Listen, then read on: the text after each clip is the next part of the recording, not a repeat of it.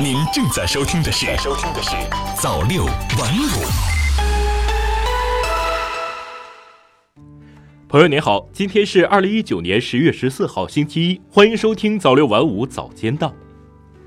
先来关注国内方面的消息，北京市园会两百余个特有珍稀植物品种搬入北京植物园。新华社北京十月十三号电，在刚刚落幕的北京世园会上，由北京植物园布展的神州奇珍中国特色珍稀植物展广受游客欢迎。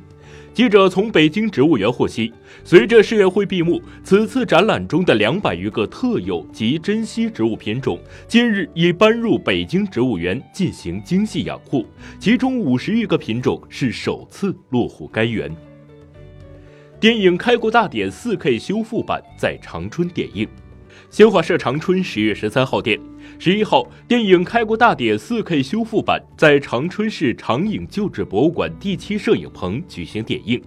在看片现场，经过现代高科技修复的经典电影《开国大典》，以 4K 分辨率、HFR 六十格每秒高帧率、HDR 高动态范围、4K DCI 调色、五点一环绕声的全新版本再登大银幕，观影感受极佳。十月十八号，4K 修复版《开国大典》将在全国正式上映。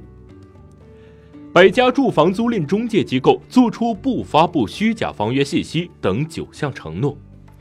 新华社北京十月十三号电，针对住房租赁中群众反映强烈的突出问题，一百家住房租赁中介机构近日向社会作出不发布虚假房源信息、不违规收费及恶意克扣押金、不暴力驱逐租客等九项承诺，并向全行业发出倡议。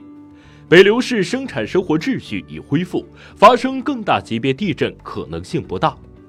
新华社北京十月十三号电，十二号二十二时五十五分，广西玉林市北流市发生五点二级地震，截至十三号十三时，暂无人员伤亡，当地生产生活秩序已恢复。中国地质台网中心专家分析，原震区近几日发生更大级别地震的可能性不大。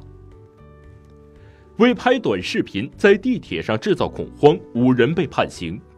新华社深圳十月十三号电，为了拍摄短视频获得高点击量，五人在地铁车厢制造恐慌。记者十三号从深圳市福田区人民法院了解到，该院近日对吴某涛等五人编造虚假恐怖信息罪一案，依法作出一审判决。五名被告人均犯编造虚假恐怖信息罪，分别被判处有期徒刑一年至拘役五个月不等刑罚。再来关注国际方面的消息，台风海贝斯致日本中部一河流溃堤，百余人受困。新华社东京十月十三号电，受今年第十九号台风海贝斯带来的强降雨影响，日本中部长野县一河流十三号凌晨发生溃堤，淹没大片民宅和农田，致百余人受困。据日本媒体统计，截至目前，海贝斯已至少导致十人遇难、十六人失踪、一百二十八人受伤。德法等欧洲多国宣布暂停向土耳其出售军事物资。新华社北京十月十三号电，综合新华社驻外记者报道，法国和德国十二号分别宣布，鉴于土耳其目前在叙利亚东北部地区的军事行动，将暂停或限制对土耳其出售军事物资。此前，芬兰、挪威、荷兰已作出相似表态。美国加州颁布禁烟令，海滩和公园将成无烟区。新华社华盛顿十月十二号电，美国加利福尼亚州近日出台禁烟新规，将不再允许人们在州立公园和海滩吸烟，无论是传统香烟还是电子烟都被禁止使用，违者可能面临二十五美元罚款。感谢您收听早六晚五早间档，我是瑞东，我们晚间再见。